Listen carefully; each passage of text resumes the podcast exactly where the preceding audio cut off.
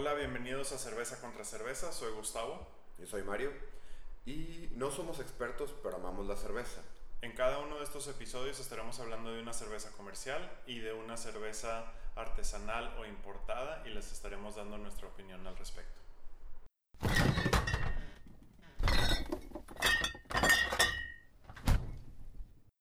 Muy bien, bienvenidos al episodio número 3. Tres. Porque el episodio número 2 se cuatrapeó la grabación y por eso no lo hemos podido subir. De plano grabamos una hora y cuarto y solamente estaban rescatables los primeros 15 minutos del episodio. Eh, increíblemente, este, a pesar de que tenemos respaldos automáticos y todo el asunto, simplemente el archivo original se corrompió y, res- y se respaldó un archivo corrupto. Exactamente. Entonces, eh, como yo creo que muchos que han hecho podcast en su vida han aprendido, ahora estamos grabando en dos dispositivos al mismo tiempo, uno para como backup del otro dispositivo por si llega a fallar. Este, y bien. Bueno, vamos a, el episodio de hoy vamos a hacer un pequeño resumen del episodio anterior para que quede como, como un registro de qué fue lo que bebimos y cuáles fueron nuestras opiniones. Este, y luego comenzamos con lo que nos toca el día de hoy. Eh, en el episodio número 2, Mario trajo una 2X 2X Lager, ámbar. 2X ámbar, no 2X Lager, 2X ámbar. No sé si quieras resumir. Este, sí, bueno, es este, una eh, cerveza lager oscura, este, muy similar a la indio, un poco más clara, un poco más suave. Este, resumen ejecutivo de lo que encontramos. Eh, básicamente, eh, una introducción a cervezas oscuras para la gente que es fan de la 2X Lager. Este, Cosas interesantes que ocurrieron desde entonces. No sé si te has dado cuenta, han estado poniendo anuncios de la indio como la oscura más suave. No, no lo he visto. Lo que se me hace un poco raro porque son Indio y 2X Lager son esencialmente la misma compañía y no creo que haya mucho argumento acerca de cuál es más de sabor más eh, intenso, a menos que se refieran a la cantidad de alcohol, que interesantemente la 2X Lager es, es, eh, Tiene más alcohol. tiene más alcohol a pesar de tener un sabor un poco más suave, al menos a mi gusto. Sí. Este. Y bueno, la otra cerveza con la que acompañamos el episodio fue eh, la Blue Moon, que es una eh, cerveza turbia con Una cerveza blanca esti- estilo belga. es cerveza blanca estilo belga, que muy turbia, muy sabrosa, eh, con notas cítricas. Sí. eh, y lo que decíamos es, bueno, nos acordaba, nos acordaba de las cervezas alemanas que hemos probado, nos acordaba de las ocasiones en las que la hemos probado en Estados Unidos, es una cerveza americana. Y ahora que está aquí en México más seguido, este, yo tengo recuerdos muy gratos. Este, no aburriré reiterando anécdotas que nadie escuchó porque están corruptas, pero eh, en todos los sentidos. Pero, este, cosa interesante que las conectó, la Blue Moon es una cerveza que se intentó posicionar mucho como estilo craft, a pesar de ser una cerveza de Coors, de hecho se metieron en problemas legales por el punto. Sí. Y, es, y creo que es como funciona muy bien esa cerveza. Es una buena. Es un buen punto de entrada al mundo de las cervezas más, este, digamos, más únicas, más artesanales, este, lo que llaman el, la cerveza, eh, craft beers, porque es una cerveza no filtrada, es una cerveza estilo belga, es una cerveza blanca, que en general son de la, ya está, es de lo que estamos hablando, fuera de las cervezas de alto contenido alcohólico, de lo Ujú. más pesadito, tanto en sabor como en Sí. general, este, más intimidantes. Pero tiene un sabor muy suave, muy fácil de tomar. Esencialmente viene de la cervecería Kurs, lo que significa que está diseñada para ser comercial. Entonces, como que el puente entre cervezas comerciales y cervezas eh, eh, craft beer. Muy bien. Bueno, pues ese fue en 3 minutos, 5 minutos el episodio número 2. ¿no? Este, y ahora vamos a empezar con el episodio número 3 y en esta ocasión eh, a mí me, trae- me tocó traer la cerveza comercial y no quise hacer la majadería de la vez pasada de traer una corona. Entonces dije, voy a llevar algo que es comercial pero que es poco común, al menos es poco común Aquí en, aquí en, el- Monterrey. en Monterrey. Pero también para mí es poco común, no es una cerveza que yo acostumbro tomar o pedir. Y es una superior. Que hace mucho que no tomaba una. Este, al punto en el que ahorita que le estoy sirviendo, estoy viendo que es una cerveza clara. No recordaba si, fuera, si era clara, si era, este, si era ámbar o de algún otro tono. Una, Eh, una cabeza decente para mí. Este, unos- no llegó a la pulgada, pero sí fácil unos 2 centímetros. Acá nuestro compañero tuvo un par de problemas técnicos con, un con su servida. Un accidentillo. Sí, desperdició una cantidad de- considerable de cerveza. Es considerable. Este, Este, salud. salud. Bien. Em, ese fue el motivo principal por el, por el cual quise escoger esta cerveza, porque es una cerveza que aunque es comercial, no es una cerveza común de las, comer- de las comerciales. Eh, es una cerveza que no... que incluso cuando, cuando me toca ir a cenar a un lugar donde la ofrezcan, no la pido. Eh, y creo que ahora que le veo el color y la, y la pruebo por segunda vez porque ya nos habíamos tomado una, este es una mejor tecate. Pues podrías verlo así, que realmente también le podrías este, ver como una bastante equivalente a la 2X Lager. Es una Lager, es clara, tiene, cuatro, tiene según ella es 4.6.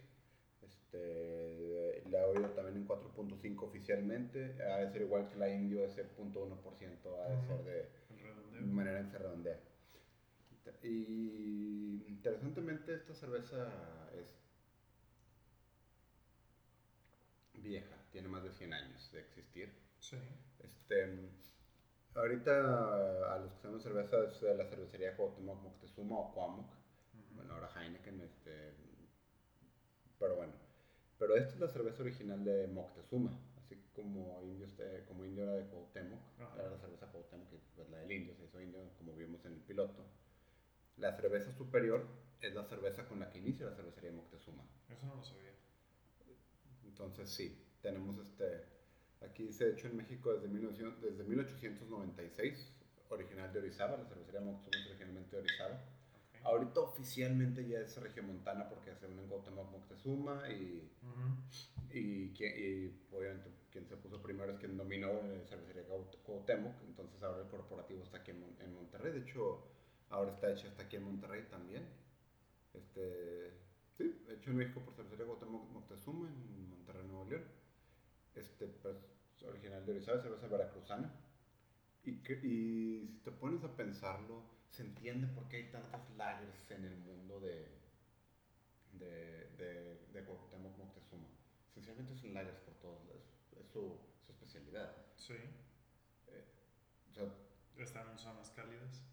ah, no solo están en zonas cálidas, este, eh, digo sí, pero lo que iba es, o sea, cervecería Moctezuma inicia con una lager. Ujú. Cervecería Cuauhtémoc inicia con una lager y también tiene una lager cuando es la 2X lager que fue pues, eh, también es del, del, del- de, de la entrada del siglo XX. Ujú. Este, de hecho se llama 2X lager precisamente por, eh, por este, celebrar la entrada del siglo XX. Ujú. Entonces, esencialmente estas cervezas 2X lager podríamos decir que son equivalentes en absolutamente todo, no, no necesariamente en sabor, sino en historia, en tradición, en tiempo. Sí, qué bueno que aclaraste lo de sabor. Sí, sí, sí. Esto es Sí, un claro. sal de uvas con sabor a malta. No. A lo que iba. Entraron al mercado más o menos por las mismas fechas. Este, son el mismo tipo de cerveza, tienen Sí. el mismo contenido alcohólico. Sí. Están hechas por dos compañías que, que eventualmente... se fusionaron. Y se fusionaron porque encontraron eh, sinergias o una misión en común. Al final Sí. de cuentas, el motivo por el que se unen las compañías. Entonces, digamos que las dos vienen del mismo lugar, no geográfico, no de sabor, sino de objetivo. Todo eso te lo entendí. Por Sí. eso dije que bueno que aclaraste de que en sabor no se parecen, porque no sé si es la, la, la efervescencia que tiene, eh, pero me sabe, me sabe a sal de uvas. Eso es porque eres una mala persona. Este, te voy a decir, no es la, no es la cerveza más, este, con más sabor, Ajá. pero diría sal de uvas, este, ¿Has tomado un sal de uvas hace recientemente? sí. Ok. Eh, no lo digo porque le falte sabor, Ajá. sino porque está ese sabor como el sabor efervescente del sal de uvas, donde hay un, hay un sabor al bicarbonato. Ok, sí, sí. más. A eso me refiero, tiene un sabor muy peculiar en el que el- a mí me hace recordar la sal de uvas. Este, Pues, pero, te voy a decir, tiene el- un buen nivel de efervescencia. Puede que sea. eh, hay una. eh, que la textura sea, digamos, de alguna manera. Ajá. Sí, o sea, no. Que a mí me recuerde a sal de uvas no quiere decir que sabe a sal Sí, de uvas. sí. Es, es más bien así como que la efervescencia que tiene y el, el hace que me dé ese sabor a mí de. Sí, y bueno, y, y como recordamos este, en el. Nosotros del podcast perdido, que ustedes no saben, pero resulta que mi refrigerador nada más se enfría desde la parte del congelador y de ahí se pasa todo hacia, hacia abajo. Entonces, entre más arriba pongas la cerveza, más fría se pone, al punto de poderse casi congelar. Sí. Entonces, esto estaba, la pusiste una charola hasta arriba, entonces está más fría de lo, de lo normal. Puede que esté afectando el sabor. Seguramente. Pero mataría el sabor de la cerveza. De- más que sabor, puede sea simplemente la efervescencia que te está recordando. porque- Sí. O que precisamente porque se haya matado el sabor me sepa más a la efervescencia. sí, sí. sí. Pero. Digo, algo que noté en el, el- al momento de comprar esta es el espacio de aquel. Ujú. Era, Pequeño. sí, el equivalente a dos sixes a lo largo. Este, o sea, 12 cervezas. eh, por. en cuatro anaqueles. Te voy a decir por qué. Hay un motivo muy, muy bueno, pero sí, otra vez hablaremos de mercadotecnia. Ajá. Creo que este podcast se está convirtiendo en mitad de cervezas, mitad de mercadotecnia. Al parecer. Eso es culpa de Heineken. Ok. Habíamos hablado este de de este de, de, de ahorita de lo de la gran variedad de lagers que tiene Ajá. y la entrada de Heineken no, no ayuda. Este, resulta que desde la entrada de Heineken eh, iniciaron un proyecto, eh, el proyecto Cerveza Indio, que es darle fuerza y eh, posicionamiento a la cerveza indio Sí. por algún extraño motivo, este, decidieron relegar la cerveza superior. Ok. De hecho, tiene casi 10 años que han, que, que han dejado de promocionarla como tal. Entonces, cada vez es menos común encontrarla, cada vez está más limitada su disponibilidad, al menos aquí en la zona norte. Ujú. Esencialmente, no la han querido matar, porque creo que sí hay una revolución si matas la cerveza superior. Pero tiene 10 años que no le dan importancia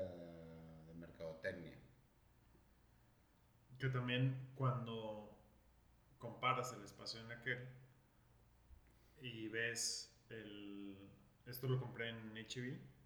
Este, y revisas el espacio que le dedicaron a la Ultra, a la Indio, a la Tecate, incluso a la Heineken. Es... O sea, en esas esas cuatro cervezas no representan cuatro veces más de lo que tenía su- mm, superior de espacio en el que representan diez veces más. Sí, ahorita, ¿qué tienen en común todas las cervezas que mencionaste? Voy a dejar que tú respondas. Todas son, ac- eh, todas las que mencionaste, sin, fa- sin falta, son las cervezas que están ahorita con un push de mercadotecnia que están empujando. Sí. Si ahorita, si, ignorando otras marcas, está- vamos a enfocarnos en Heineken, co- eh, Sí, en esa cervecería. en esta cervecería, porque estamos, hablando del mismo grupo. Si tú ahorita te vas, te vas a, a dar una vuelta en Monterrey. ¿qué panorámicos vas a encontrar? ¿De cerveza? Sí. Ultra, Indio, Tecate. Y bueno, y la Heineken, Heineken es por algo está, digo, la- el push de marketing de Heineken es bastante claro, especialmente porque acaban de, se compraron las cervecerías más importantes del país para, para meterse el mercado. Eso es, o sea, lo que se me hace raro es que oficialmente el proyecto indie es el que está relegando superior. Yo pensaría que un proyecto X Lager sería el que querría tumbarla, porque son, o sea, ignorando el sabor, están, están idénticamente posicionadas. Lager, clara, 4.5% de alcohol por volumen, eh, calidad media, eh, eh, gama de calidad media alta. Ignorando el sabor, o sea, ¿qué diferencia entre una 2X Lager y una superior? La 2X Lager no me sabe a... Ignorando el sabor.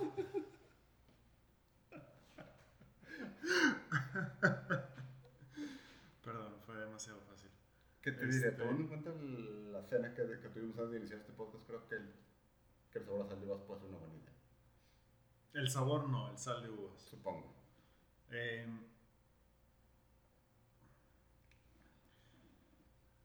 no sé si sea que Superior se haya quedado como una cerveza nicho, Ajá.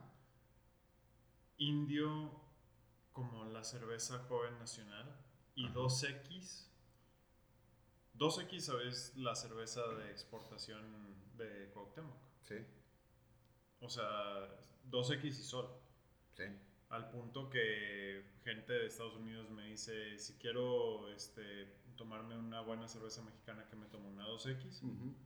Entonces, este, em, creo que es eso. O sea, tú lo dijiste ahorita, Superior ha sido relegada.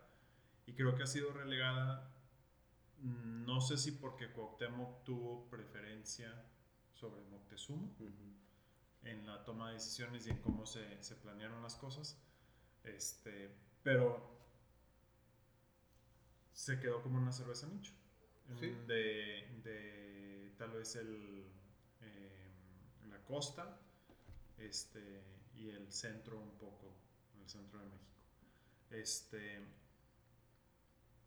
pero es raro incluso que veas en un restaurante en, en Monterrey que, que, te anunci- que te anuncien que tienen cerveza superior. Sí, de hecho es, ba- es bastante di- difícil de encontrar. Este, digo, para hacer una cerveza hecha por el por los loc- por la cervecera local, este que generalmente aquí todas las cervezas del, del grupo Cuauhtémoc las, encue- las encuentras, o sea, en si hay si hay licencia de alcohol y eso. Sí. Este, entonces sí es una cosa. Este. Sí, sí, sí, o sea, es una, es una cosa, digamos, rara la, la poca, el poco nivel, nivel de distribución que tiene relativamente a- al tipo de cerveza que es. O sea, uno entendería o sea, algunas cervezas de nicho, este, las cervezas, no sé, la Weimar Weizen que, que sí, sí, o sea, no, no voy a decir que es una cerveza eh, craft, pero sí es una cerveza más Nicho. especializada dentro de lo que sería masivo. Sí. Pero este no tiene por qué no tenerlo. Ahora, tú no estás muy de acuerdo con su sabor, a mí me parece completamente inofensiva. No tengo ningún...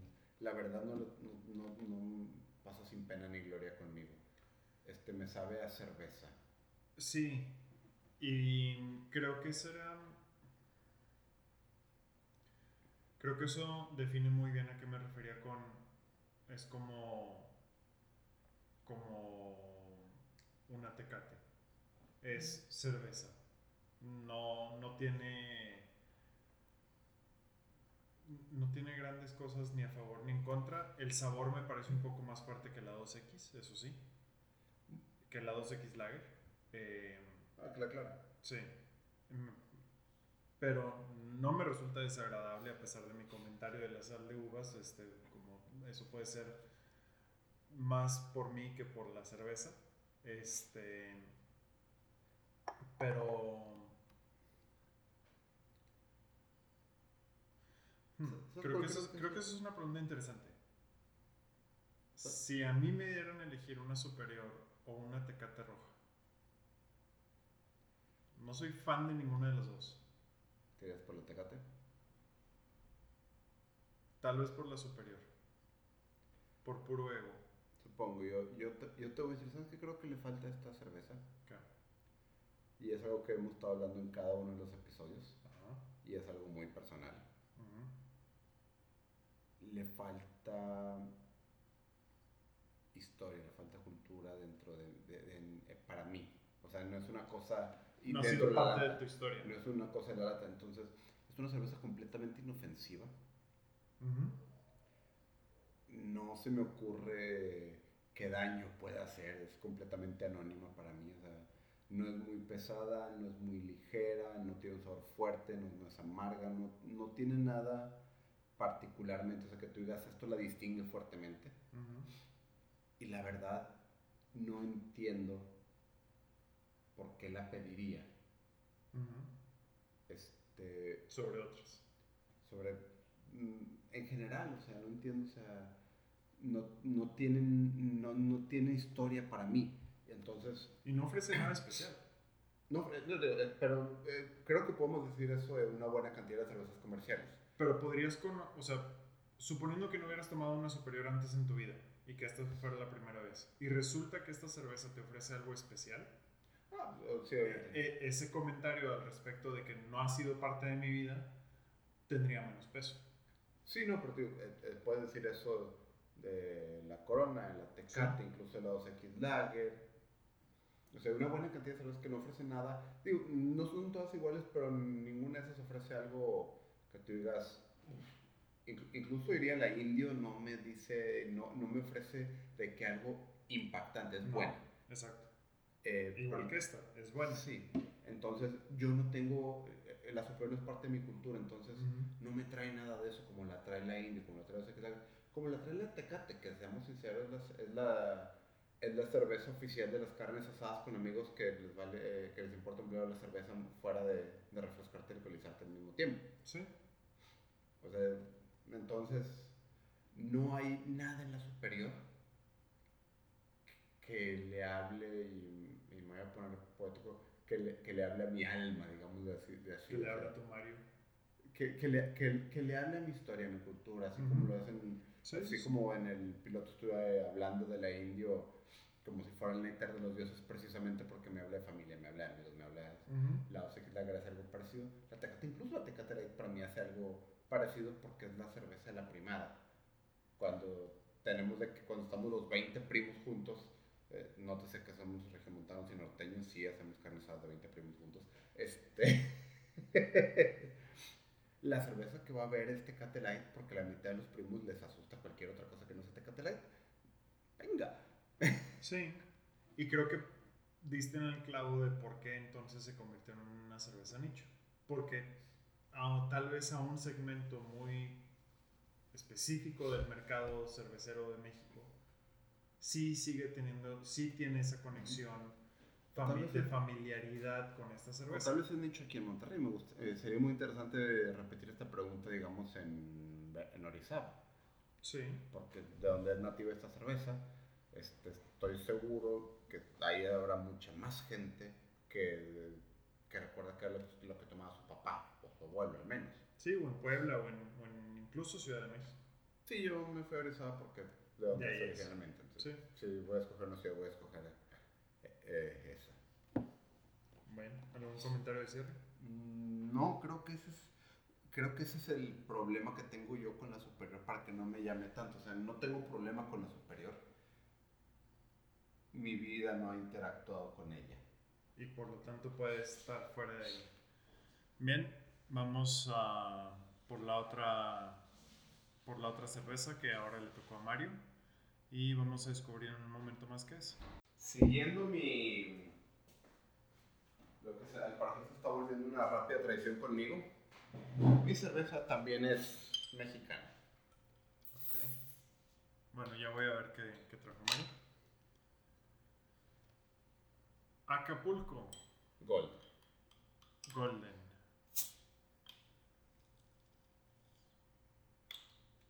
Premium Lager.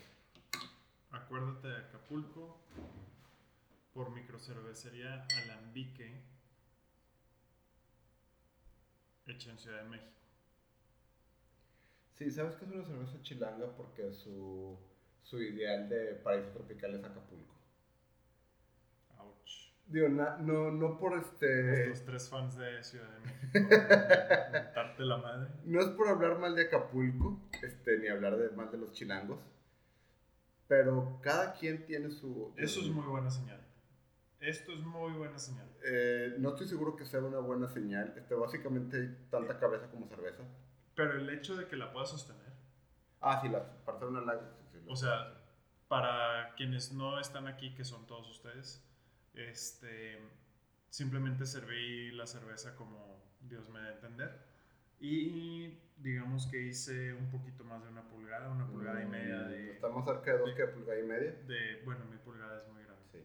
Sí, sí Este- es- es- es- Dos pulgadas de cabeza, pero la está sosteniendo, está incluso soportando el ataque del dedo. la... Eso lo vas a tener que explicar tú. Pero en mi vaso, este, hizo un muy buen domo y se mantuvo, no se derramó, eh, espumó muy rápido, a pesar de que está A mí me- muy fría. También. A pesar de que está muy fría y se sirvió en el ángulo correcto. Sí, este, lo está manteniendo muy bien. eh, Mario por algún motivo le metió el dedo a su cerveza, no, no quiero ser vulgar ni nada, pero fue lo que hizo. Ingenieros del mundo, respáldenme. Em, Si sabes que esto es una conversación de un solo sentido. Sí, pero, de, pero de- de- de- de- estarán de acuerdo conmigo. Ok. Eh, la espuma, cuando, eh, cuando tú pones el dedo en una en, en, en la espuma de, de una cerveza, un refresco, das más área, de de- el área de contacto de tu dedo con el vaso ayuda a romper burbujas y bajar la espuma. Este, entonces, de hecho, nunca de, de usar la técnica de dedo cuando veas que te iba a salir la coca. Sí.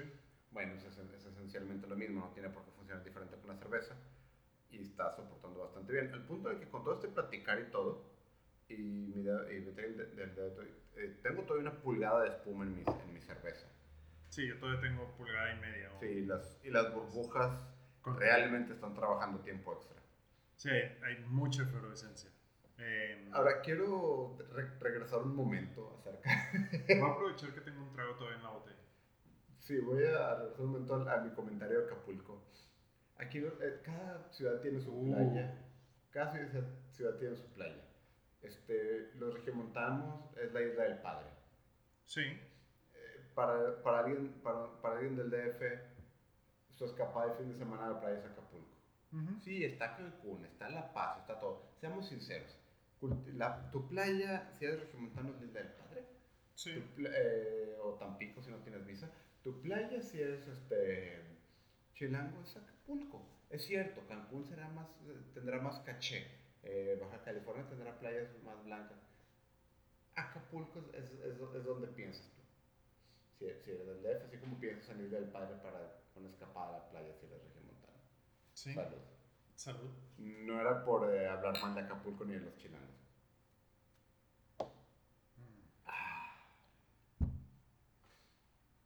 Es un sabor que no esperaría de una lager. Mm, Entrando rápidamente, es una. Es, es una lager, 4.8% de alcohol por volumen. Este. Es este, una cerveza. mm, Pues de, de la Ciudad de México, de una microcervecería. Yo te tengo un poco de ventaja que ya conocía esta cerveza. De hecho, estuve bastante sorprendido de encontrarla en el HEB a buen precio. Que es buen precio para nuestros amigos. Mm, Costaba creo que 39 pesos. Ok. Este, el novio de mi hermana tiene un restaurante y una de las cosas que hizo este, es que su oferta, su oferta de cervezas, el restaurante está en, en la Ciudad de México. Este, y- y una de las cosas que hizo fue que su oferta de cervezas está basada principalmente en microcervecerías de, de, de, de- la ciudad. de la ciudad, este, intentando mantener, eh, mantener un balance regional. Ujú. O sea que de todas las partes de CDMX. Este, entonces vienen algunas cosas bastante interesantes y raras como cerveza de higo, Ujú. que para mí que es- creo que el higo es una frente ante los ojos de Dios se, se me hizo terrible, pero mi hermana dijo que le gustó y así le gustó el higo, entonces creo que era buena. Y tenía esta cerveza, que fue la que terminé probando. Es una lager, es muy clara, es dorada. Este, Es dorada, pero no es tampoco, no es muy clara, es bastante turbia. No, pero es un dorado claro realmente. Ah, bueno, sí, claro, o sea, sí, pero la Sí, es bastante turbia. sí. Pero el tono, es un tono, es un amarillo muy claro, digamos. ¿no? Sí. Es un amarillo muy ligero, es, Es amarga.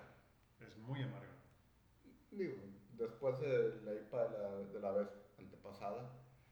Pero digo, digamos que es una amarga para una lager, para una lager comparada, si la quieres comparar con superior, o 2X Lager, o este, tiene 4.8% de alcohol, o sea, no es muy alcohólica, No. pero Pero entre la efervescencia, sí, que es bastante, sí. y el amargor, me la tomaría con calma. Oh, definitivamente, o sea, es una cerveza, realmente es para disfrutarse un ratito. Este, no es para, no Sí. es para matar 20 de ellas. A pesar de que realmente, por la cantidad de alcohol, lo haces con cervezas igual de, de pesadas alcohólicamente, eh, pero esta te llama a, a disfrutarlo. Te llama a disfrutarla, pero creo que a diferencia de, los, de otras cervezas amargas que hemos, que hemos tenido, este amargo, no sé si, no sé cómo explicarlo, no sé si me resulta muy amargo o muy, muy potente, eh, al punto en el que no es de que no la disfrute, porque sí, las, sí, sí me gusta el sabor, pero no me permite darle un trago y al minuto otro, o sea, necesito, necesita pasar más tiempo. O no sé si es porque me falta algo con que pasar la cerveza. la solución para eso. Sí, traje una botana. Te voy a decir, ¿sabes qué creo que es? Que el amargor es muy claro, digámoslo, o sea, pega directamente Ajá. y es y al menos para mí es lo que es lo primero que siento, no Sí.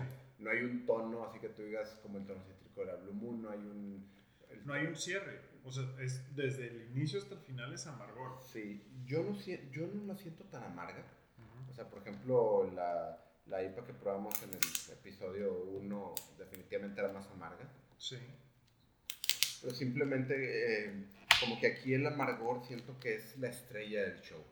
Este, entonces, a pesar de no ser tan, gran, tan amarga, en términos absolutos, este, no hay nada que lo compense. Entonces, es este, Sí, por ejemplo, el, la Dark Lager, la Kaiser, Ajá. tenía primero un sabor, no, independientemente si amargo o dulce, lo que sea, tenía un, primero un sabor muy fuerte y luego terminaba en dulce y en a, a- a melaza. Este, la, la piedra lisa eh, tenía un sabor muy, muy amargo, Ujú. pero luego se iba, iba transmutando otras cosas. Ujú. Eh, la Blue Moon, tú lo acabas de decir, empieza en amargo y, va la pasando, naranjada amarga. y va y va pasando a los cítricos. Pero esta es amargo al principio, amargo a la mitad y amargo al final. Eh, sí, es, es, Que con la grasita del pepperoni, ayuda bastante. no voy a decir ayuda bastante porque yo lo disfruté desde antes, Ajá. pero le daba algo como que jugar. Sí. Sí, creo que eso es lo que le faltaba a esta cerveza. Necesitas algo con que acompañarla. Sea algo para botanear o algo para comer. No es una cerveza para disfrutarse sola, a diferencia de las otras. Que las otras, algo que nos gustaba, no que esto nos disguste, sino simplemente marcando diferencias. mm, se pueden disfrutar incluso la superior por sí solas. Pues, Esta, eh, te la, digo, habrá quien sí se la pueda tomar sola. aquí está uno de esos. A mi gusto sí, sí se beneficia mucho en sabor. Mm. Y en este concepto que, que tú nos has explicado acerca de, de la... ¿Qué tan bebible es la cerveza? El drinkability. Em, el drinkability de esta no es muy alto, pero en el momento en el que lo acompañas con una botana o con una comida, etcétera, aumenta muchísimo. De hecho, tiene una, eh, la ventaja de que tenga ese amargor directo y constante es que hace que, que, juegue muy bien con sabores fuertes. Sí. Entonces, este, ahorita con un, curtido engrasado fuerte y grasoso, te, no se pierde. No. Una cerveza light contra esto se, se volvería, se sentiría como agua mineral alcohólica. Y esta va a soportar cualquier Sí, le puedes meter un corte, le puedes un meter... corte, una salsa o algo y va... y, y, y, va a limpiar el paladar y va, y va a decir, a ver, a ver, aquí estoy yo. Este, no, no, no va a ser simplemente para enjuagar la boca, pues. ¿Sabes qué le quedaría con madre esta cerveza? Ajá. Mole de plátano. Ok, eso salió de la... de la nada. ¿Alguien tiene hambre? No, eh, simplemente me, me acordé de, del sabor dulce del mole de plátano en esa mezcla de, de especiado con dulce, amargo. Tu estómago te va a mentar la madre, pero mm, mi estómago no dicta que como. Entonces, pues me da la madre. Pero, sí, ese es el, creo que ese es el punto de esta cerveza. Esta cerveza, aunque habrá quienes eh, puedan disfrutarla por sí mismo, por sí misma, independientemente. Otra vez, aquí hay uno de ellos. Exactamente. Eh, habrá quienes, como yo, que necesitamos acompañarla de algún otro sabor, porque si es muy directo el, el, el amargo, muy preponderante no tiene otras notas, no tiene un obvias, sabor, obvias este, no hay un sabor dulce al final, no hay un sabor, eh, porque incluso no es el, no es el amargo del, de, del lúpulo. Ajá. Es, es, o sea, no, no, sabe al amargo de una IPA. Ajá, sí, definitivamente. Este, entonces, por eso mi parecer requiere de. Pero no la conocía. Y yo creo que, de hecho creo que no conocía nada de esta cervecería. Mm. Y me, me interesa conocer qué otras cosas tiene. Me llama la atención que ponen su Untapped.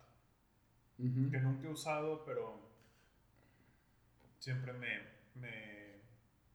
Siempre que digo, sería buena idea empezar un Untapped, nunca lo hago.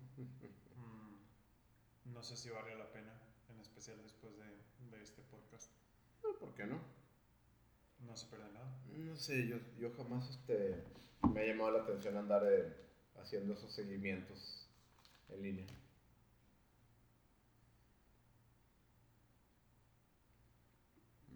Cosa muy similar a la, a la piedra lisa. Ajá. Ingredientes. Agua, malta, lúpulo, levadura. No nos vamos con chicas. Mm, sí, de hecho, o sea, vamos a, a hacer lo que es. Y ya sea nada más nosotros, este, vamos a hablar. La superior definitivamente no lista sus ingredientes. Mm. ¿En serio? No. Que no tienen que por ley. Hay muchas reglas este, que las cervezas no, no cumplen. Este, los alcoholes tienen este, muchos diferenciales. Tampoco tienen las calorías en el envase. Ah, sí, no, no, no solo en México, sino a nivel mundial.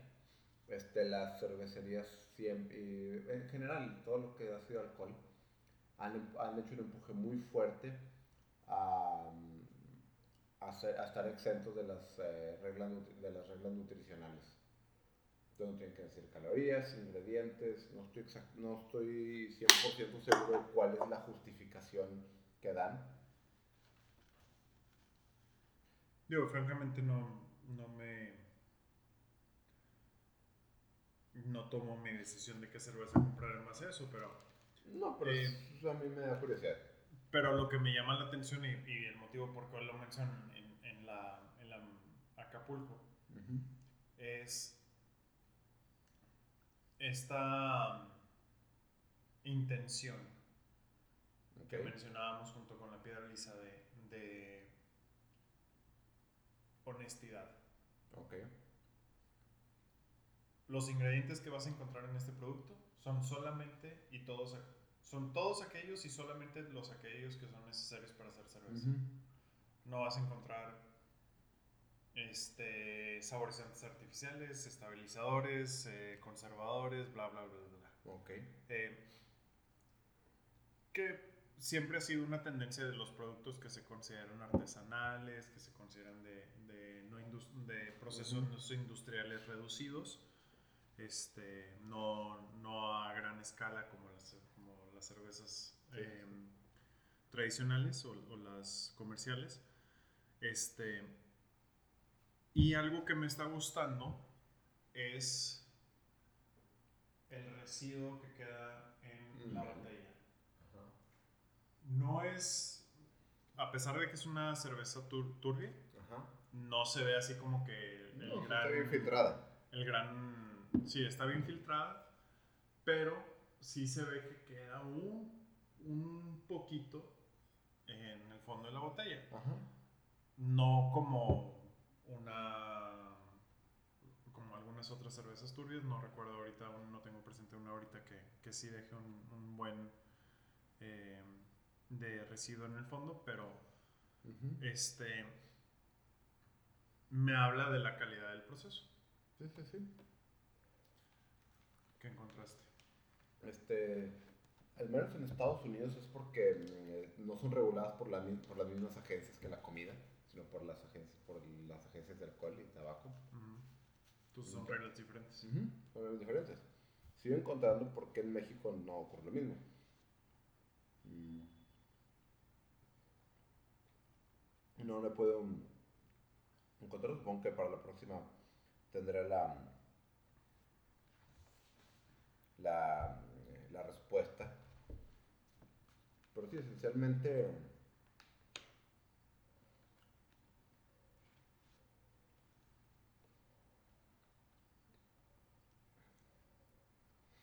Interesantemente, todos están de acuerdo. Lo que diferencia es el grado alcohólico. Si tiene poco grado alcohólico, sí tienen que mostrar la información. Este, entonces, eh, no estoy seguro de por qué no se tiene que ver. Mm, Bebidas alcohólicas. Debe ser un motivo oscuro, absurdo y, y- e irracional. Hay una norma específica para el etiquetado de bebidas alcohólicas. La NOM 142. O sea, alguien hizo lobbying. Digo, es- e- e- esa es la respuesta para absolutamente todas las preguntas de por qué el gobierno hizo esto.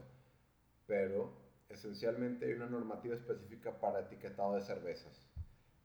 Diferente a la, a la etiquetado de alimentos. Son, bueno, de bebidas alcohólicas, digámoslo. Son, este, son diferentes normas, básicamente. y Supongo que no, no tienen información de contenido alcohólico. Las, las, eh, la norma 142 la veré más a detalle y, y hablaremos de eso en algún otro momento. Seguramente saldrá. Esta. No sé. Ya. Que nada más me queda como un quinto del vaso. Mm, no sé si haya sido las dos superior más la india de la cerveza, digo de la cena, más esto, pero ya me fastidió un poco. Yo, no le quieres, échala. No, no, no pongas palabras en mi boca. No tanto. Este. Y yo creo que es eso, es más bien el, el que ya es como la cuarta de la noche. Que la Porque si hubiese sido la primera, mm, no estaría así ahorita. Este. No, hay, hay algo que no logro atinar de esta cerveza, que es, me gusta su sabor, me gusta la propuesta, Ujú. Muy monótona. muy monótona y no sé si sería el tipo de cerveza que, que si la viera en un en un restaurante o si la viera en el refrigerador del supermercado o de la tienda Ujú. especializada, la pediría. Te diría, en un restaurante definitivamente la pediría. Ujú. Para tener el refrigerador, para echarme una cervecita para dejarme al final de la noche, tal vez no. Pero ah, ¿Por qué en el restaurante sí y no tenerlo en tu casa? por lo mismo que habías mencionado, este, que juegue muy bien con comida. Ujú. Y obviamente la podría tener este, para una cena, por así decir, ¿sabes qué? Ya está terminando el día, voy a tener una cervecita para relajarme. No sería mi primera elección. Sí, no. Es interesante.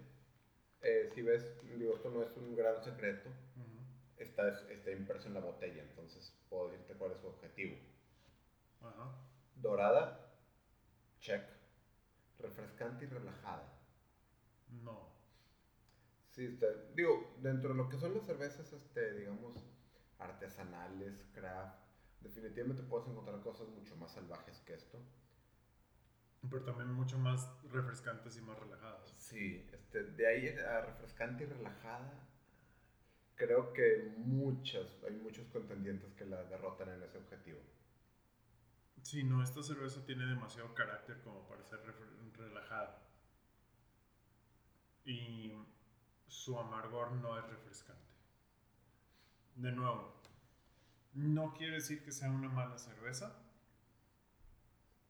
Quiere decir que es una cerveza, como hemos venido diciendo, que al menos estamos recomendando que se acompañe con, con algo de alimento.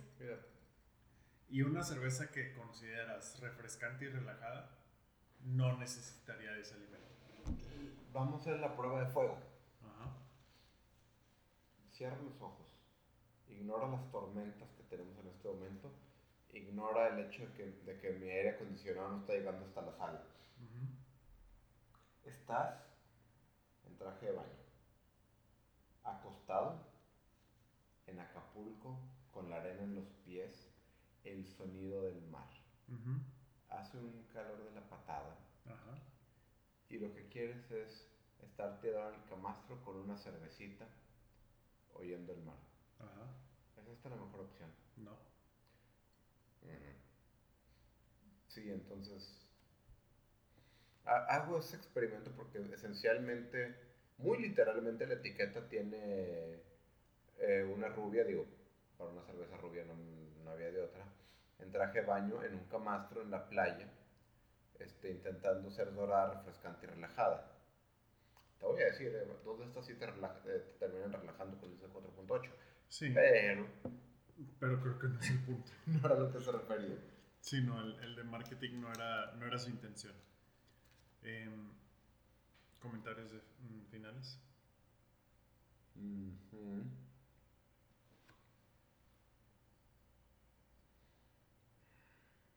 Creo que esta vez eh, no encuentro, tristemente siempre había podido encontrar una buena conexión entre las dos cervezas a pesar de que no nos coordinemos. Estas fuera de que son este, Lager.